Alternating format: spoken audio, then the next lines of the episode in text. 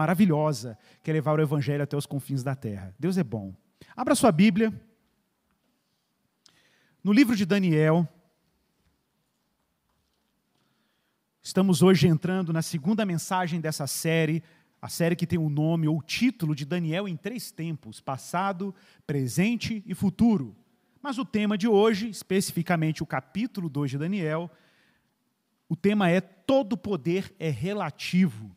Irmãos, não vou ler os 48 versículos, porque senão isso vai ocupar muito tempo da nossa mensagem, mas eu recomendo aos irmãos que estão acompanhando essa série de forma regular, que vocês tenham o hábito de ler o livro de Daniel, para quando vocês chegarem aqui no sermão, né, vocês já estejam familiarizados com o texto. Mas eu vou ler um trecho específico. Nós vamos ler aqui do verso 36 até o verso de número 47. Mas lembro que nós vamos pregar o capítulo inteiro, ok? Então abra aí, Daniel capítulo 2, verso 36, é o segundo capítulo da nossa série. E a segunda mensagem. Verso 36. Eu leio aqui, irmãos, na nova Almeida atualizada, mas você pode acompanhar com a sua versão que você tem em mãos, a sua versão predileta. Vamos aí até o verso 47, viu? Diz assim a palavra do Senhor. Este é o sonho, e também a sua interpretação, diremos ao rei. O Senhor, ó rei, que é rei de reis, a quem o Deus do céu conferiu o reino, o poder, a força e a glória, em cujas mãos foram entregues os filhos dos homens, onde quer que eles habitem, e os animais do campo e as aves do céu, para que dominasse sobre todos eles. O Senhor, ó rei, é a cabeça de ouro. Depois do Senhor se levantará outro reino, inferior ao seu, e um terceiro reino de bronze que terá domínio sobre toda a terra. O quarto reino será forte como o ferro, pois o ferro quebra e despedaça tudo. Como o ferro quebra todas as coisas, assim será esse reino. Ele fará em pedaços e destruirá todos os outros.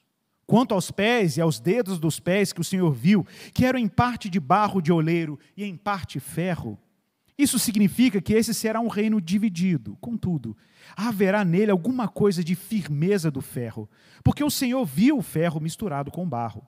Como os dedos dos pés eram em parte de ferro e em parte de barro, assim, por um lado, o reino será forte, e por outro, será frágil. Quanto ao ferro misturado com barro que o Senhor viu, isso significa que procurarão se misturar por meio de casamentos, mas não se ligarão um ao outro, assim como o ferro não se mistura com barro. Mas nos dias desses reis, o Deus do céu se levantará, e ele levantará um reino que jamais será destruído e que não passará a outro povo. Esse reino despedaçará e consumirá todos esses outros reinos, mas ele mesmo subsistirá para sempre.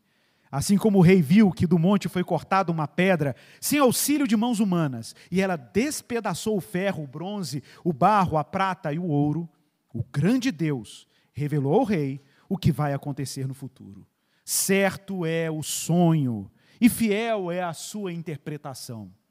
Então, o rei Nabucodonosor se inclinou e se prostrou com o rosto em terra diante de Daniel. Ordenou que oferecesse a Daniel uma oferta de cereais e incenso o rei disse a Daniel: Certamente o Deus que vocês adoram é o Deus dos deuses e o Senhor dos reis. Ele é quem revela os mistérios, pois você foi capaz de revelar este mistério. Então o rei engrandeceu Daniel e lhe deu muitos e grandes presentes. E ele o pôs como governador de toda a província da Babilônia. Vamos orar. Peça a Deus graça sobre o pregador e sobre a palavra do Senhor que será pregada. Senhor, nós estamos aqui reunidos. Essa é a igreja do Senhor. E que grande mistério é a igreja do Senhor. É uma comunidade de gente eleita, batizada, selada pelo Espírito para o dia da ressurreição. É a igreja de homens e mulheres que foram transportados do império das trevas para o reino do Filho do seu amor. Igreja ressuscitada e animada pelo Espírito. Igreja cuja consciência, ó Pai, foi renovada pela tua presença e pelo poder regenerador da tua palavra. Palavra que gera fé em corações incrédulos, duros, rígidos. mas por graça e mistério transforma cada um desses corações em coração de carne, maleável, flexível. O Pai totalmente vulnerável diante do poder da tua palavra. Ó oh, Pai, quanto a mim, que prego a palavra hoje, peço que o Senhor me dê a graça de não atrapalhar a tua palavra. O Senhor sabe, Pai, nós homens somos petulantes, altivos, soberbos, Podemos colocar empecilho naquilo que o Senhor deseja falar, ocupados demais em tentar apreciar ou admirar ou chamar a apreciação das pessoas para nós mesmos. Que o Senhor me livre disso e livre a tua igreja de mim mesmo, Senhor. O que eu peço é que a tua palavra seja honrada e que o Senhor honre o teu próprio nome por meio da palavra. Que tu sejas glorificado e que teu povo, Pai, acolha a tua palavra com alegria, porque é tua, Senhor, e diz respeito à tua glória. Então, toda a nossa atenção hoje se dirija a ti e a nenhum homem, a ti e a nenhuma carne, apenas o Deus Todo-Poderoso e Supremo, que é glorificado entre os louvores do teu povo. Seja honrado, Senhor, é a nossa oração, em nome de Jesus. Amém.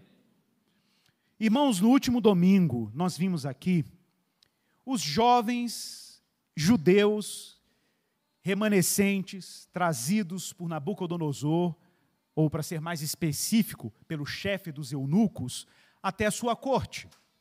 Sim, Nabucodonosor queria trazer despojos de Jeoaquim, o rei de Judá, que ainda não estava sob absoluto domínio do rei Nabucodonosor. Nabucodonosor não tinha destruído Jerusalém ainda. Nabucodonosor acabara de voltar das suas vitórias do Egito e da última derrota do reino assírio, e ele, glorioso e recém-coroado, sitia Jerusalém, Israel, mas ainda não destrói a cidade, mas ainda também não leva judeus exilados para a Babilônia. Ele simplesmente transforma Jeoaquim numa espécie de vassalo do império babilônico. E como demonstração do seu poder e do seu controle sobre o rei Jeoaquim, ele pede ao chefe dos eunucos que fosse até aqueles territórios e trouxesse para sua corte pelo menos alguns jovens nobres ou ligados à realeza de Judá. E nesse caso, ele trouxe quatro judeus: Daniel, Ananias, Misael e Azarias, que, de acordo com o texto que nós vimos no último domingo, deveriam ser jovens sábios, entendidos e, de alguma forma, conectados a toda a tradição da realeza de Judá que é a capital do Reino do Sul, como nós já vimos. Irmãos, é importante destacar, como eu descrevi no, descrevi no último domingo, que a Babilônia não era um império qualquer. A sua sede, inclusive, a cidade da Babilônia, que hoje se situaria na atual Iraque, era uma cidade suntuosa, imponente, com seus canais, o seu sistema complexo de irrigação, os famosos jardins suspensos da Babilônia, salões extensos, imagens, ídolos, templos suntuosos. Era uma cidade que, de fato, ela era intimidadora. E eu descrevi a chegada desses jovens na cidade da Babilônia, depois de uma longa jornada a pé, e aquela sensação estranha de ser um povo que acabara de ser derrotado por esse grande império, e um templo que está, inclusive, prestes a ser destruído, a sensação de humilhação, de imponência ou de impotência, completa humilhação, completo, completa vergonha. Mas, por uma razão ou outra, parece que Deus está exaltando esses jovens. E aquilo que nós comentamos no último domingo poderia parecer uma oportunidade, é encarado por esses jovens como uma missão. E eles são assim trazidos ao coração desse império pagão. Irmãos, quando falamos de Babilônia, é importante destacar isso, nós estamos falando de uma cidade que nasceu, um império que nasceu de uma cidade, e uma cidade que nasceu no cânon bíblico. A Bíblia narra o nascimento dessa cidade antiga. Para quem não sabe, a palavra hebraica para Babilônia é Bavel. Bavel, gente, é Babel.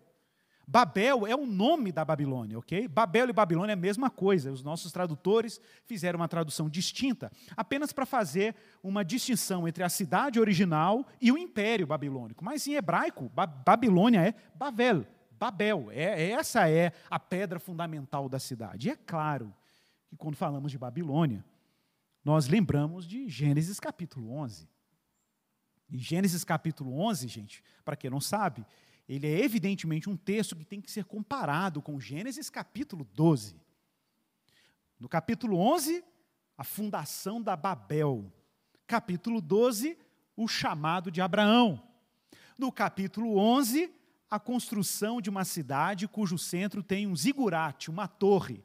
No capítulo 12, um homem semita chamado Abraão, que ao invés de construir uma torre, constrói um altar.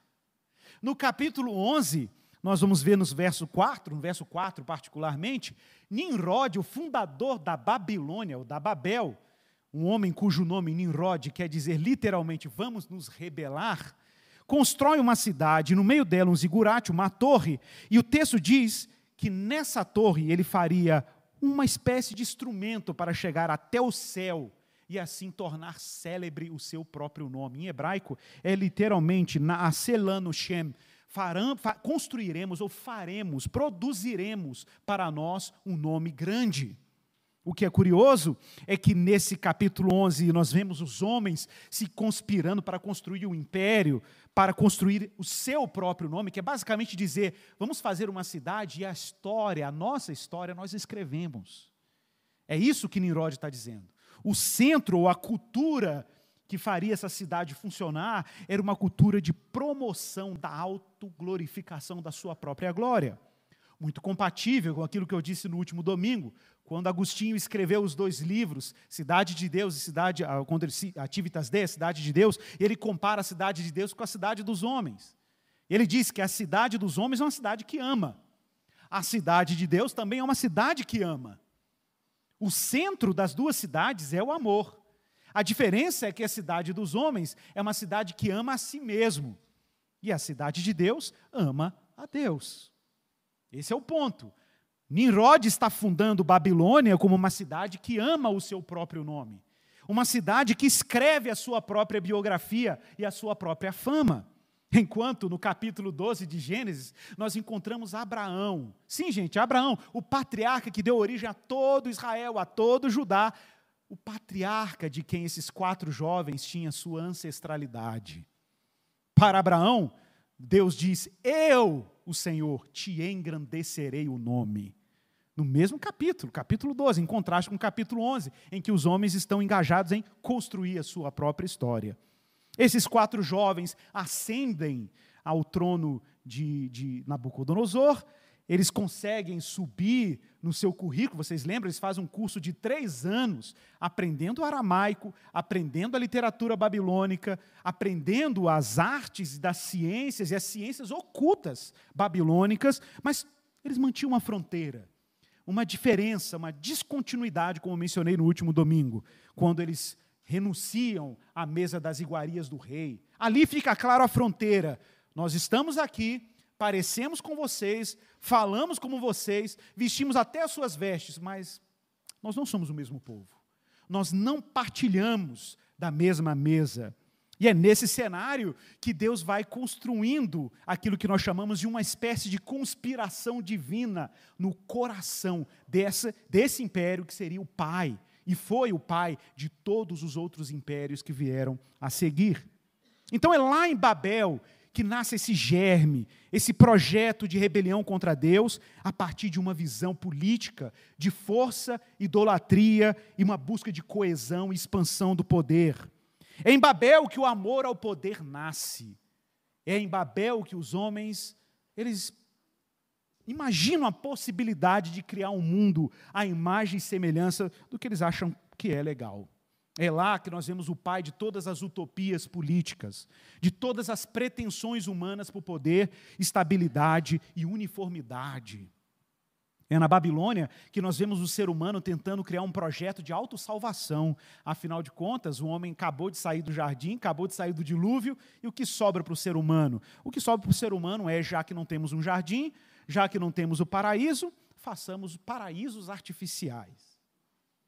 Façamos paraísos artificiais. A nossa força cultural, a nossa força política, a nossa capacidade intelectual, a nossa ciência nos dará condições de criar uma realidade, a imagem daquilo que a gente acha que é legal. Vamos tornar célebre o nosso próprio nome. Esse reino da celebridade pessoal é a pedra fundamental da antiga Babilônia. E é essa antiga Babilônia que agora Deus plantou quatro jovens judeus, frutos do exílio e da diáspora, do povo derrotado, plantados na corte babilônica, quase como que um cavalo de Troia. Para ali Deus fazer, revelar a sua vontade àqueles que arrogavam aparente onipotência.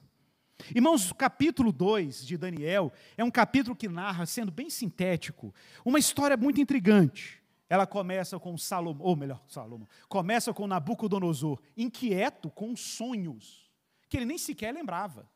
Sonhos que o incomodavam muito, a tal ponto que ele convoca os sábios do seu reino e os magos do seu reino para interpretar tais sonhos. E esses reis e magos, ou melhor, esses magos e, e, sábios do reino, não dão conta de interpretar o sonho, sequer de revelar o sonho, porque esse foi o desafio de Nabucodonosor. Olha, eu quero que vocês me digam o sonho, não é apenas interpretar. Alguns estudiosos vão dizer que Nabucodonosor tinha esses sonhos com regularidade, porque aparece no plural, no verso 1, no capítulo 2. E de fato ele não tinha sonhos regulares, mas sabe aquela coisa que quando você tem um sonho repetitivo e você fala assim: Nossa, estou sonhando, mas não estou lembrando como é que era o sonho era alguma coisa dessa natureza. Então ele desafia os seus sábios, os seus ocultistas. Por favor, me revelem o sonho e o significado dele. Mas ele deixa bem claro: se vocês não me revelarem, eu vou mandar matar todos os sábios. Vou mandar matar todos os cientistas em ciências ocultas. Vou mandar matar todos os homens magos, astrólogos, todos, todos, sem exceção. E era, era assim, ele está fascinado com o poder. Nabucodonosor acabou de chegar de uma vitória militar gigantesca, ele acabou de derrotar a última resistência do Império Assírio. Ele tá, é um fanista, ele tem fome e sede de poder, ele não admita que nada escape ao seu controle. Mas você sabe como é que é isso, né? O rei, esse rei, está incomodado com esses sonhos perturbadores. Robert Steinberg, um importante cientista da psicologia e da cognição, escreveu um livro muito interessante que se intitula, vou fazer a tradução para o português, porque não tem em português, Por que pessoas inteligentes podem ser tão estúpidas? Why smart people can be so stupid? Um livro, um, um livro maravilhoso, e ele vai pegar vários casos, como o caso, por exemplo, do, do, do professor, do, do, presidente Clinton, né, quando teve aquele caso sexual com a Mônica Levinsky. Ele vai contar outros casos de grandes líderes mundiais, homens e mulheres muito inteligentes muito inteligentes, muito, muito smart, ok? Mas, infelizmente, fizeram coisas estúpidas. E esse livro ele fala sobre isso. Como podem pessoas tão inteligentes, às vezes, fazerem coisas tão estúpidas? Nabucodonosor, nesse caso, ele caiu naquilo que ele chama de. que são as, as falácias do tolo. Toda pessoa que está numa posição de poder, de muito poder principalmente, tendem a acreditar em algumas coisas que não são verdadeiras, mas ele acredita em algum nível. Nem sempre tão consciente, mas ele acredita. E o Steinberg vai dizer alguns desses, desses sofismas que as pessoas acreditam quando estão na posição de poder. Primeiro, tem um otimismo irrealista. Ela tem um otimismo acima da possibilidade. São pessoas geralmente egocêntricas, acreditam muito no seu próprio potencial e na sua própria capacidade são pessoas que tendem a ser, ou fingem que, ou acham que têm algum tipo de onisciência, sabem de tudo, ou pelo menos tentam se informar de tudo para ter o máximo controle sobre a situação. São pessoas invulneráveis, elas não admitem a fraqueza, não admitem se portar fracas diante dos seus liderados e daqueles que elas têm domínio. E, por fim, se iludem com uma aparente ou possível capacidade onipotente. Se acham onipotentes. Gente, Nabucodonosor está iludido com tudo isso. E com todo o seu poder, gente, lembre-se disso, ele tinha às suas mãos poder político, poder financeiro, poder intelectual, ele tinha uma network de controle dentro do seu império, de informantes o tempo inteiro, trazendo informações para ele. Nesse cenário de aparente onipotência, os deuses do seu lado, existe uma coisinha que está incomodando Nabucodonosor. Ele está sonhando e ele não sabe do que ele está sonhando. E pior, ele não sabe o significado do sonho. Então ele está perturbado, ele está se sentindo completamente impotente. Tem alguma coisa que o seu poder não alcança, alguma coisa que ele não sabe. Então ele apela. Ele fala: se eu estou tendo um sonho, não consigo entender o sonho, não sei o que é o sonho, eu vou apelar, eu vou chamar os meus magos. Ele apela ao último recurso. Os magos, os encantadores, os feiticeiros, está aí no versículo 2, ele chama esses homens para perto de si. E aí ele chama aquilo que na linguagem dos acadianos eram chamados de Umanumandu. O Manumudu é o nome que se dava aos magos ocultistas esotéricos dentro da corte babilônica. E está lá, a equipe toda reunida diante dele, ou pelo menos uma parte dos magos e dos especialistas em ciências ocultas, tentando interpretar o sonho ou revelar o sonho de Nabucodonosor. Irmãos, é importante destacar aqui que existe uma relação muito interessante entre magia e ciência, por incrível que pareça. Claro, a ciência, ela hoje tem lá sua credibilidade. Mas o sentimento que está por trás de muita gente que faz ciência e o sentimento que está por trás de muita gente que faz magia não é diferente. E quem disse isso? Não fui eu quem disse isso. Quem disse isso foi C.S. Lewis, no livro dele, Abolição do Homem. Quando ele diz que houve uma espécie de reavivamento da magia, ao mesmo tempo em que estava tendo um reavivamento da ciência depois da Idade Média.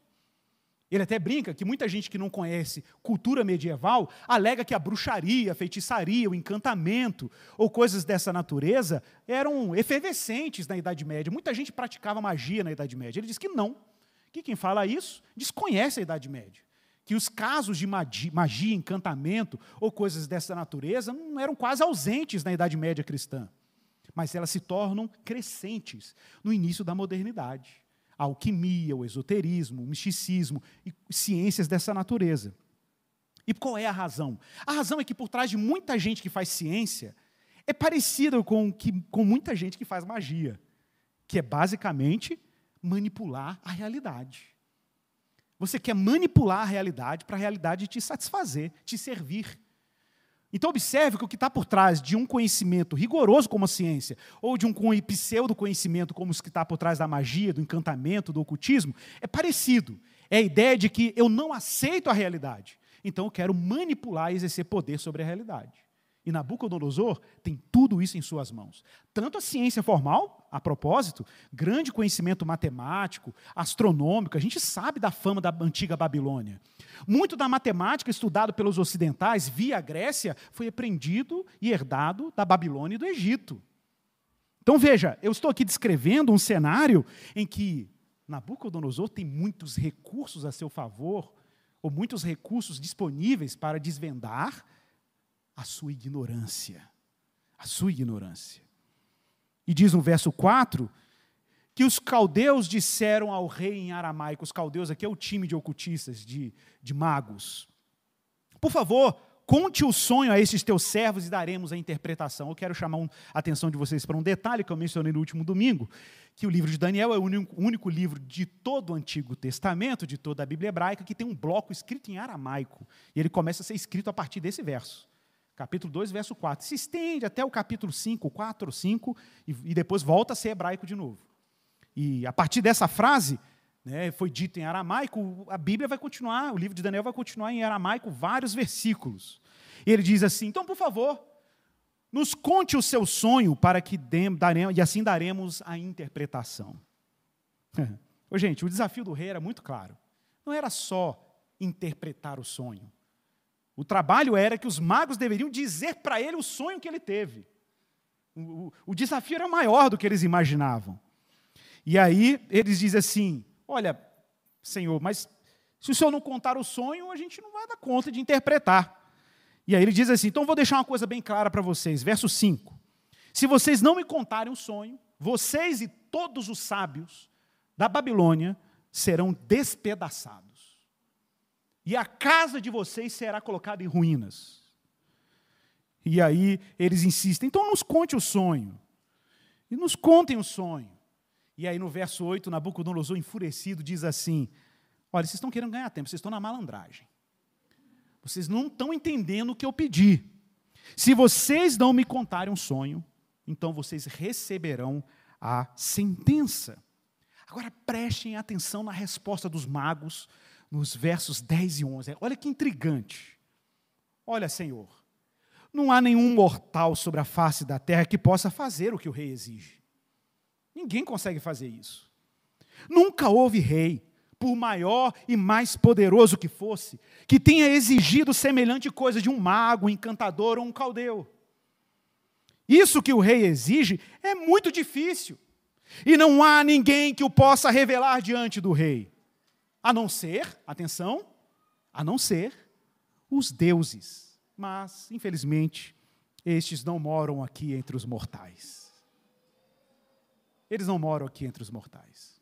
Então, rei, desculpa, ninguém tem acesso a essas divindades, eles não estão aqui entre nós, estão em algum lugar, nas alturas, numa outra dimensão, então, infelizmente, não há quem possa interpretar esses sonhos. Como não lembrar, irmãos, nesse cenário dos sábios se tornando tolos, dos cientistas se tornando né, ridicularizados, impotentes. Eu não consigo ler isso aqui e não me lembrar de uma profecia de Isaías. Isaías 44, verso 25 e 26, belíssimo texto. Olha o que diz: Eu, o Senhor, frustro os sinais dos que profetizam mentiras, e faço com que os adivinhos fiquem parecendo tolos. Obrigo os sábios a recuar transformando o seu saber em tolice. Eu confirmo a palavra do meu servo e cumpro o conselho dos meus mensageiros. O cenário está montado. E Nabucodonosor, com essa resposta dos seus sábios, ou dos, como eu falava no último domingo, do seu recurso, do seu capital intelectual, né? ele fica furioso e manda matar todos os sábios da Babilônia. E claro, entre aqueles que ele tinha que matar, evidentemente, estavam também incluídos quem? Os quatro rapazes de Judá, que agora já tinham sido promovidos a sábios da Babilônia. E no verso 13 diz que o chefe da guarda de Nabucodonosor foi atrás dos jovens e também de Daniel. Mas Daniel, ao receber o contato do chefe da guarda, Arioque, ele diz assim: peraí, peraí, com cautela, ele se dirige a ele e diz: por que esse decreto tão urgente de Nabucodonosor? É a pergunta de Daniel no verso 15. Então ele diz: Olha, porque. Ele explica a situação para Daniel, e Daniel responde: Então vamos fazer o seguinte: eu vou lá falar com o rei. E aí Daniel vai a Nabucodonosor e pede para ele um tempo. Um tempo até que ele pudesse revelar ao rei a interpretação, o sonho e a interpretação do sonho. Oh, essa história nos é familiar. Todo mundo, quando lê essa história, se lembra de uma história muito parecida, que é a história de José no Egito, que também interpreta o sonho de um grande rei, no caso o Faraó, lá no Egito. E a história parece que se repete. Nos versos 17 é dito que Daniel, então, graças a essa pausa que lhe foi dada, correu com pressa lá na República dos Meninos de Judá. A República, viu, gente? A República de Estudante. Então ele foi lá para a República, no verso 17. E na sua casa juntou os amigos Ananias, Misael e Azarias. E ele fez um pedido a eles. Contou a situação e fez um pedido. O pedido é que eles orassem. E que eles pedissem misericórdia ao Deus do céu. Atenção para essa expressão Deus do céu, porque ela tem uma recorrência no livro de Daniel. O Deus de Israel raramente é dirigido nesses termos. Na verdade, até existe em alguns textos lá de Gênesis, uma ou outra ocorrência, o uso da expressão hebraica Elohim Hashamayim, o Deus dos céus. Mas aqui nós temos em aramaico, Ele Shamaia, é uma outra expressão, outra língua. Deus do céu. E esse é um título muito intrigante, porque o que os magos disseram lá para Nabucodonosor é que não existe entre os homens, os deuses não habitam aqui entre os homens. Então, onde ele habita? Habita nos céus. E Daniel se dirige ao Deus do céu, que aparentemente não está aqui entre os mortais. E aí ele fala: Olha, peçam misericórdia ao Deus do céu sobre esse mistério, a fim de que Daniel e seus companheiros de fato não fossem mortos, não somente eles, mas também todos os sábios da Babilônia. E aí, irmãos, enquanto Daniel dormia, verso 19, em uma visão, não foi um sonho, em uma visão, Deus mostra a Daniel exatamente o sonho de Nabucodonosor. E no pacote, a sua interpretação. Gente, o milagre foi tão extraordinário o milagre foi tão poderoso, o milagre foi tão fora do comum, que Daniel, extasiado, se levanta de sua cama e ele recita uma bênção a Deus. É o que está aí no verso 20. Olha o que ele diz aí, até o verso 23. Bendito seja o nome de Deus. Bendito seja o nome de Deus de eternidade a eternidade. Porque dele é a sabedoria e o poder.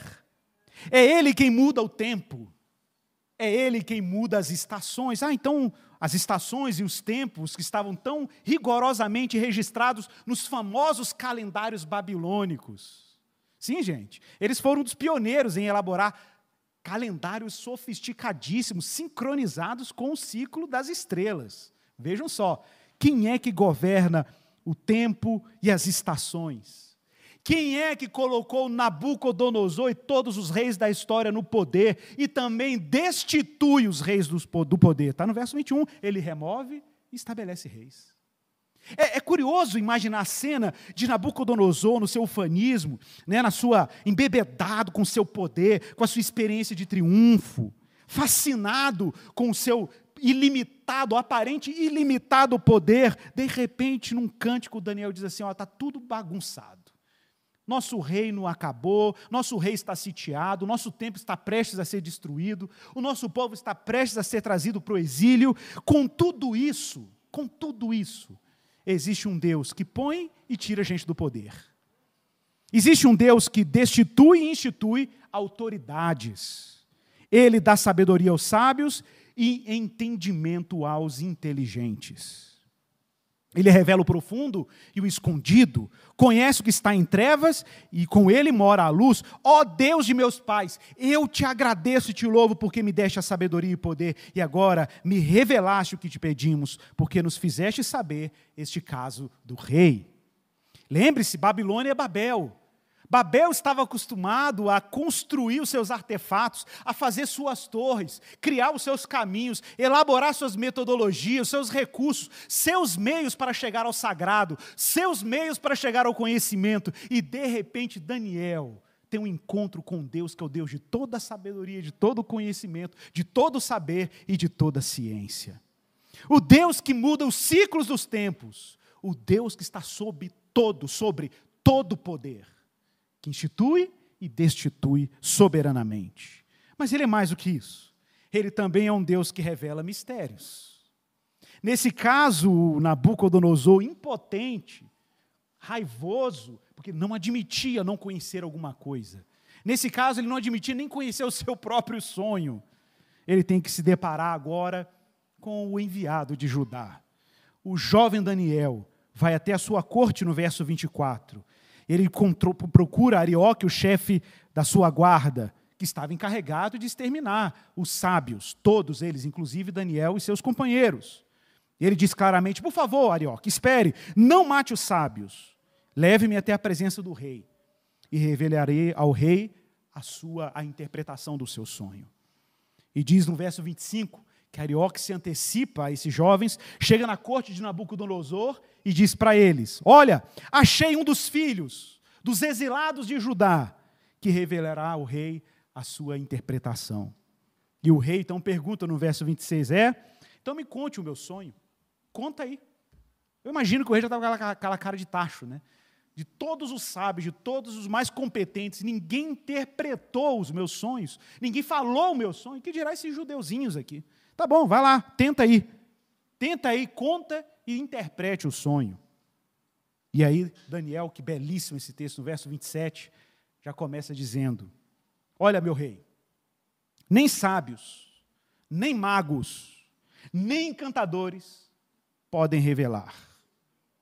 Verso 28. Mas há um Deus. Mas há um Deus. Há um Deus no céu.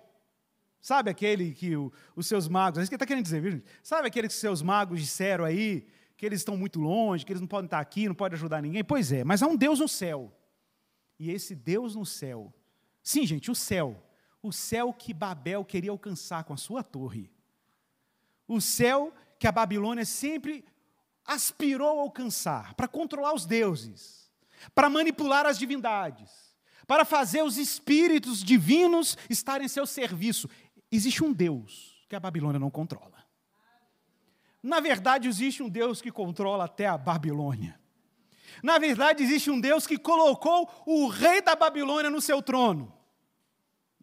Basicamente isso.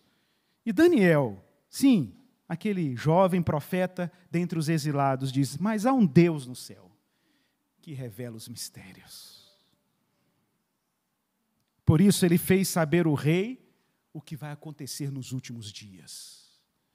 Basicamente, o que Daniel está entregando como recado de Deus para início de conversa é que, seja lá qual for o sonho de Nabucodonosor, ela diz respeito ao fato de que Deus já tem um destino para todos os impérios temporais. É que Deus já tem uma história com início e fim para cada domínio e poder que é arrogado nesse planeta. Não tem jeito. E mais, Deus tem um plano histórico, um destino histórico para cada uma dessas nações. Como eu brincava, a gente vive num mundo, hoje a gente tem que imaginar a Babilônia nessa época, ok? Uma Babilônia que as pessoas não separavam o poder político do poder religioso. Não é igual o nosso mundo secular, em que você vem na igreja no domingo, aí você sai daqui da porta que governa aqui a prefeitura. Não, a Babilônia era um mundo encantado tudo passava pela magia, pela adoração a deuses. Tudo passava por encantamentos, mandingas, agouros, previsões, astrologia. Imagina um mundo em que as pessoas respiravam o misticismo, respiravam o ocultismo, a manipulação de forças invisíveis, divindades. Imagine isso. O império respirava isso. Tem histórias antigas, acadianas, que dizem que quando o império babilônico, por exemplo, foi sitiado pelos persas, a primeira coisa que os babilônios fizeram foi trazer os ídolos, as suas imagens que estavam fora da fortaleza, para dentro da fortaleza. Por quê? Proteção. Eles acreditavam realmente que as conquistas do império eram conquistas dos seus deuses. E as derrotas também eram derrotas dos seus deuses, porque os deuses dos povos estrangeiros eram mais fortes do que os seus. No fim, a batalha não era necessariamente política, era uma batalha espiritual. Era uma guerra religiosa, de divindades contra divindades. E de repente tem um que revela os mistérios. E que torna todos os poderes que a Babilônia tinha uma obsessão completamente frágeis. É como diz Lutero, né? Irmãos, poderes, visíveis ou invisíveis, eles existem. Os visíveis é óbvio, mas os invisíveis também. Existem realmente potestades, principados, demônios, falsas divindades que arrogam para si poderes, mas lembre-se daquilo que Lutero dizia sobre o diabo e suas hostes. No fim, sendo rebeldes obedientes, esses poderes todos estão e são servos de Deus. Lutero dizia que o diabo era um cão bravo na coleira de Deus. Bravo, mas na coleira de de Deus. Irmãos, o que é surpreendente é ver esses jovens entrando num mundo que, com todo respeito, muitos crentes estariam jogando óleo ungido nas paredes, quebrando cálice, quebrando encosto, jogando sal grosso, e eles estão lá, sóbrios, sabendo quem é o soberano Senhor sobre todos os falsos deuses. Eles estão lá, firmados na promessa e no triunfo do Deus que eles serviam, sabendo que esse Deus, por onde passava, ele desencantava esses mundos com os seus falsos deuses e as suas falsas divindades. Ou como diz Paulo, o ídolo não é nada. O ídolo não é nada. E Daniel é muito claro. Então vou te dizer, o rei, não apenas a interpretação, mas vou te dizer o seu sonho. Olha que forte. E no verso 29 ele começa a descrever: você estava na sua cama. E nos seus pensamentos você viu o que vai acontecer no futuro. Verso 30. Este mistério me foi revelado.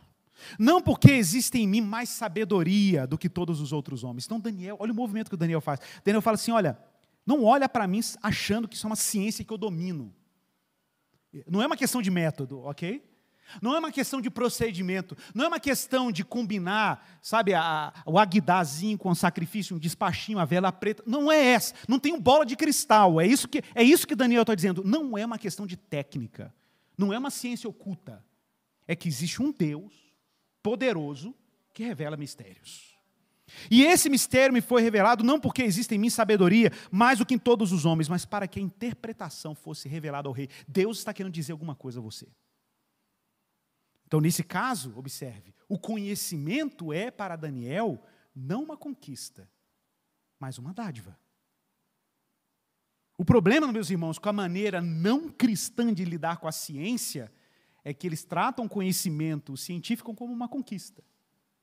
E é possível, mesmo cristão, atrás da, do mesmo microscópio, olhar para os mesmos fenômenos e encarar o conhecimento como uma dádiva. Porque no caso de Daniel, ele reconhece quem é a origem e a fonte de todo autêntico conhecimento, de toda sabedoria. E aí ele começa a descrever o sonho. Nabucodonosor viu uma estátua enorme, imponente. E, gente, o que mais tinha na Babilônia eram estátuas, ok? Esculturas. Mas essa era diferente.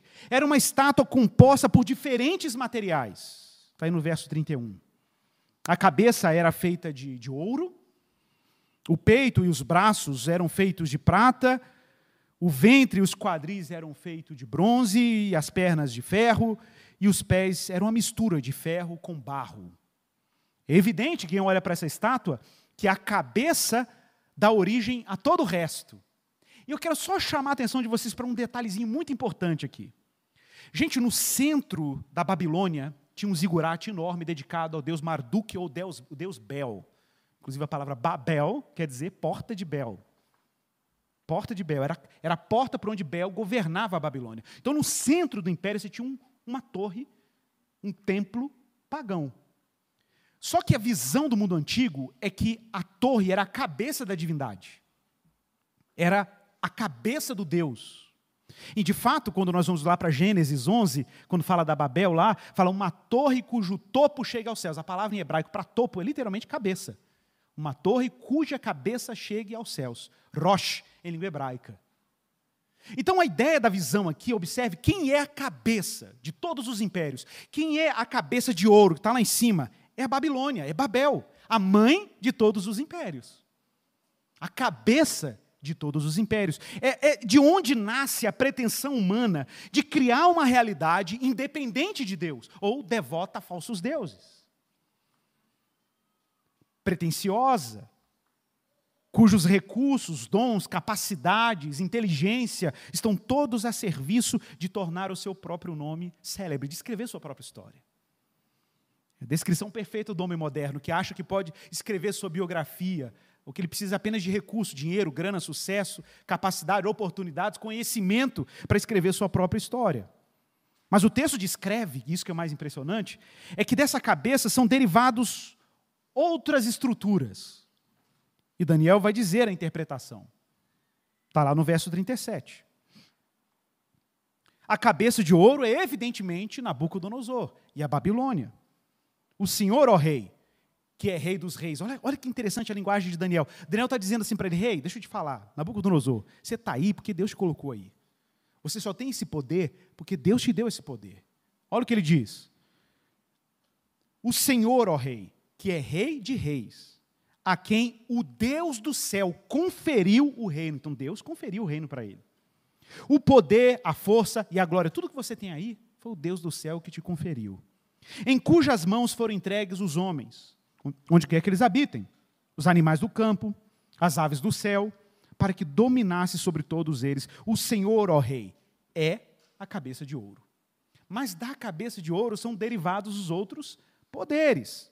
O segundo reino, que está aí com a, o, o, o, peito de prata, o terceiro reino, que terá domínio sobre toda a terra, verso 39, e o quarto reino, no verso 40, que é forte como ferro, pois o ferro quebra e despedaça tudo. É o único trecho que é dito isso. Como o ferro quebra todas as coisas, assim esse reino fará em pedaços e destruirá todos os outros. Igor, o que, são cada um desses impérios? Isso vai ser discutido em outros sermões. Mas a ideia aqui é que existe de fato uma visão para o futuro em que Babel é o pai e a mãe de todos os poderes e que Deus um dia golpeará, não é um reino só.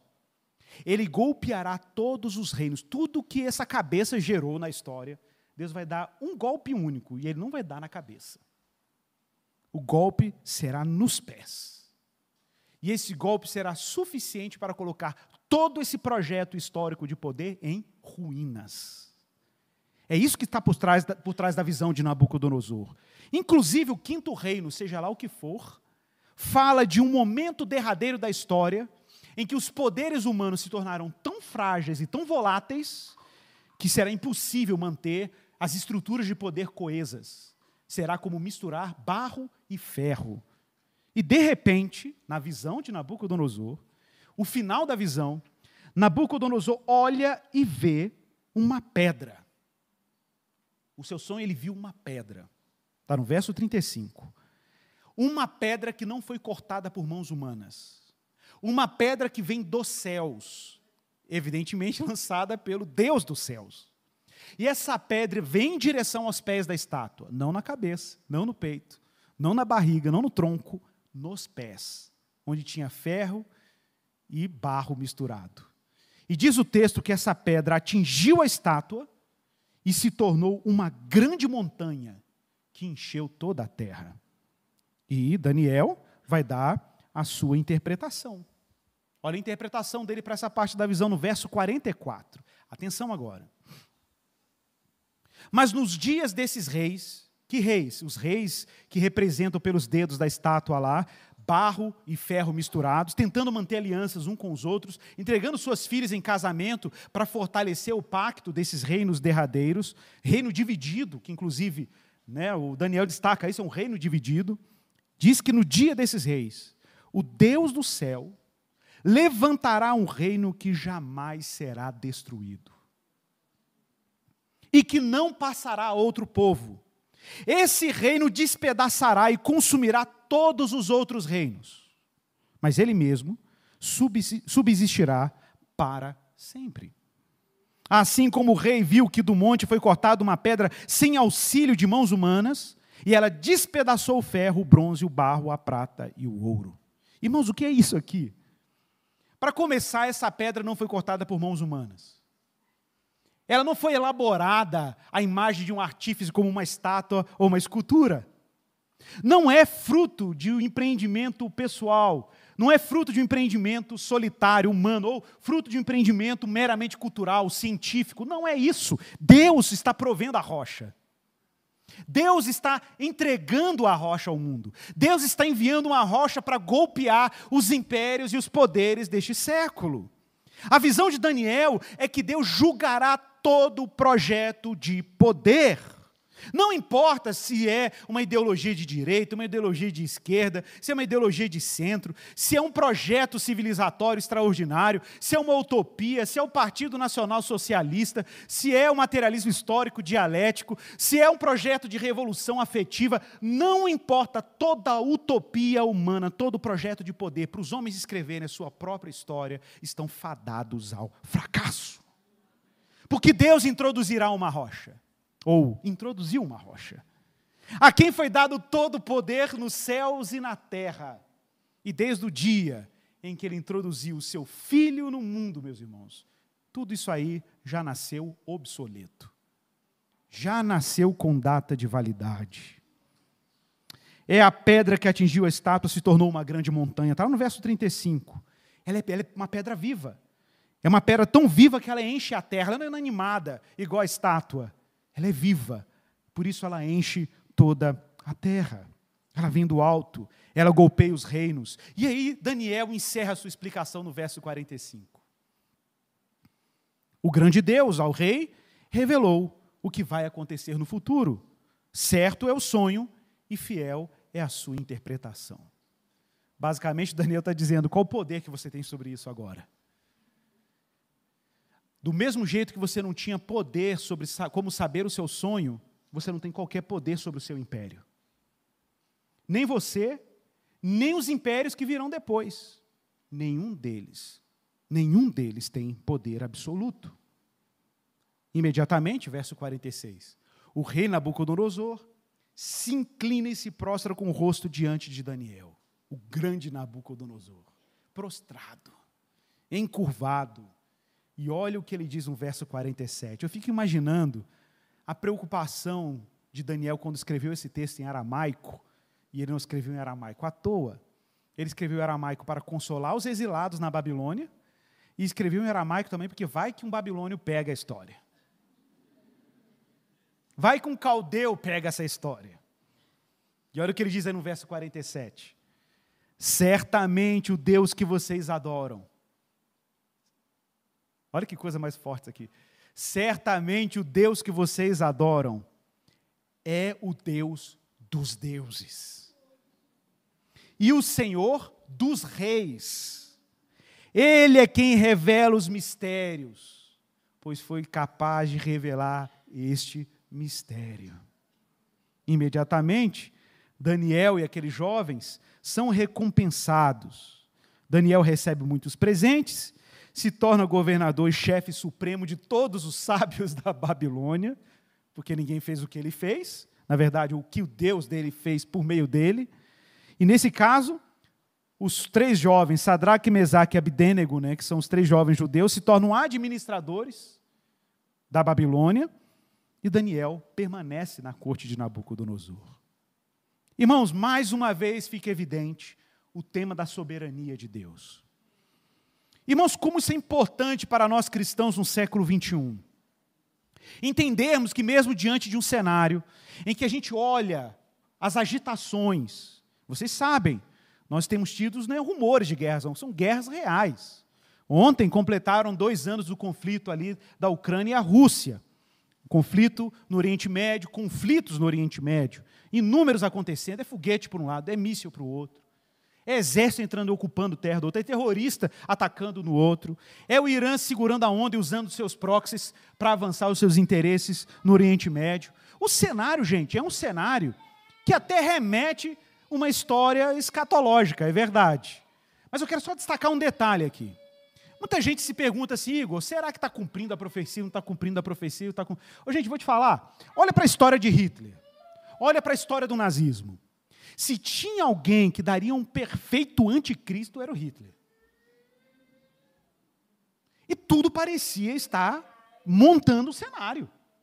A extensão do conflito da Segunda Grande Guerra foi uma extensão global. Tinha tudo para cumprir a profecia. E muita gente até começou a ler a Segunda Guerra Mundial como um cumprimento escatológico. Com o retorno dos judeus à sua terra em 47, em 48, parece que as coisas se tornaram ainda mais evidentes.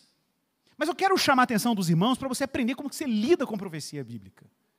Nós não lidamos com a profecia bíblica como se os cumprimentos precisam ser derradeiros e finais. Existe uma dinâmica na maneira como a profecia acontece. A profecia bíblica é dinâmica. Ela dá sinais de cumprimento, cumprimentos parciais. Ela sinaliza o cumprimento final e derradeiro. Existem vários eventos históricos que são quase profecias cumpridas, ou profecias parcialmente cumpridas. Porque você não lê o mundo como se você estivesse assim, vou ler aqui e vou ver o que vai acontecer amanhã. Não precisa nem ler o jornal. Vou ler Ezequiel, Daniel, Apocalipse, porque eu já sei o que vai acontecer amanhã. Não, gente, não é um livro de previsão, necessariamente. As profecias servem para você discernir as forças invisíveis que operam na história. Existem forças invisíveis e a história, como sempre Deus o revelou, está a serviço da sua vontade. E Deus é o Senhor do destino e das, das nações, dos povos, das línguas, das gentes, dos impérios tudo está em Suas mãos. Então eu não olho para as profecias para saber se eu tenho que me preparar para arrebatamento ou não. Se amanhã eu vou mentir ou não, porque se Jesus voltar amanhã, eu não vou mentir amanhã. Amanhã eu vou fazer um propósito de não mentir. Essa seria uma relação, gente, muito empobrecida com as profecias. As profecias bíblicas servem para equipar o povo de Deus como Daniel equipou os exilados na Babilônia. Por que, que você acha que Daniel escreveu esse texto? Para encorajar seus irmãos no exílio a terem coragem e fé em Deus, que sabendo, mesmo sabendo que eles estavam no exílio, sob a tirania de uma nação estrangeira, que os oprimia, que adoravam falsos deuses, que eles se mantessem fiéis a Deus, porque Deus tinha o controle sobre a história. E é por isso que nós estudamos profecias. Estudamos profecias porque sabemos quem tem o controle da história. Abra sua Bíblia. 1 Pedro, capítulo 2, verso 4.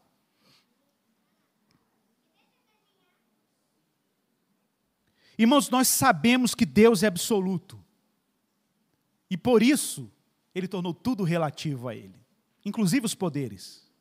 Se Deus é absoluto, meus irmãos, não há mais forças, vontades, poderes ilimitados no universo. Você ouviu isso? Não há. Não há. Ah, eu estou com medo da recessão, estou com medo de uma terceira guerra mundial, estou com medo de uma invasão estrangeira, estou com medo, estou com medo da Venezuela. Tem gente que tem medo da Venezuela.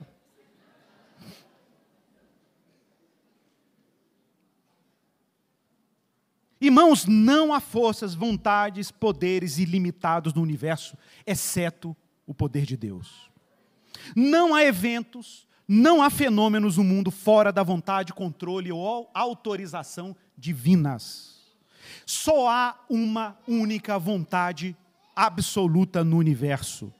Todas as outras vontades, e existem também, se existem e existem, operam nos limites da permissão e do querer de Deus. De Deus. No politeísmo, no culto a vários deuses, existem várias vontades disputando poder entre elas.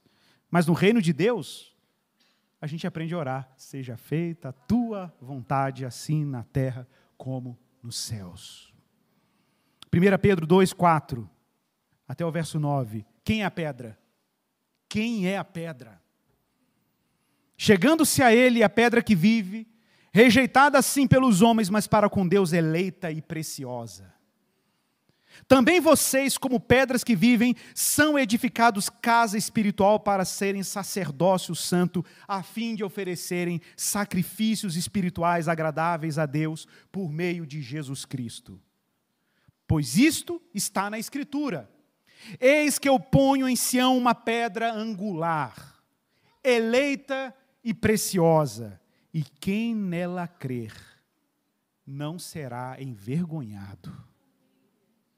Portanto, para vocês, os que creem, esta pedra é preciosa. Mas para os descrentes, a pedra que os construtores rejeitaram, essa veio a ser a pedra angular, e pedra de tropeço e rocha de ofensas. São estes os que tropeçam na palavra, sendo desobedientes para o que também foram destinados. Mas vocês, porém, vocês, porém, são geração eleita sacerdócio real, nação santa, povo de propriedade exclusiva de Deus, a fim de proclamar as virtudes daquele que os chamou das trevas para a sua maravilhosa luz. Amém, meus irmãos? Esse é o povo de Deus na Babilônia. O povo de Deus na Babilônia é um povo sacerdotal, que anuncia aquele que é vitorioso. Por enquanto, as pessoas estão brincando de poder, as pessoas estão brincando com seus jogos de poder, com seus experimentos políticos e ideológicos, mas a gente sabe quem é o soberano sobre todos esses eventos. E a gente confia e anuncia o seu reino. Irmãos, imagine Jesus, imagine Jesus chegando para os discípulos depois da sua ressurreição e dizendo: Todo poder me foi dado no céu e na terra. É claro que isso ia desencadear uma revolução no mundo, né, gente? É claro que isso ia desencadear um monte de cristão pregando o evangelho e morrendo em arenas, custe o que custar, proclamando a boa nova, porque isso é informação demais. É informação demais. Todo o poder me foi dado no céu e na terra. Portanto, ide. Portanto, vá, meu irmão, vá, porque todo o poder lhe foi dado no céu e na terra. Vamos orar ao Senhor. Peça a Deus graça. Peça a Deus coragem coragem para andar na Babilônia, entre os ídolos, sabendo quem é que dá a última palavra. Continue andando entre os que dominam a ciência, as artes, a cultura, sabendo quem é o Deus de toda sabedoria e conhecimento. Continue navegando na vida, na vizinhança, na vida em comunidade, sabendo quem é o soberano Senhor, sem temer, apenas orando como Daniel orou com aqueles jovens pedindo graça a Deus e discernimento a Deus para viver o tempo presente de maneira a reconhecer Deus e Jesus como aquele que tem todo o poder. Senhor, obrigado pela tua palavra. Te damos graças pelo discernimento que vem das Escrituras. Te damos graças porque a profecia habilita os nossos olhos e a nossa imaginação para entendermos quais são as verdadeiras forças, ou a verdadeira força e o verdadeiro poder que opera por trás da história. Te damos graças, Senhor Deus, porque as conspirações, os conluios, os planejamentos, as políticas, todas elas se tornam obsoletas, frágeis, desnudadas, reveladas ao Deus que torna toda a escuridão patente, que torna tudo que é oculto revelado, o Deus que continua governando as nossas vidas e governando a história, e nós não temos o que temer nos apegamos a Ti, Senhor, e pedimos a Tua graça para que a nossa missão como povo de Deus continue leal a Ti, testemunhando a cidade de Deus na cidade dos homens. É assim que oramos em nome de Jesus. Amém. Amém, meu irmão, minha irmã? Prepare-se para a ceia do Senhor.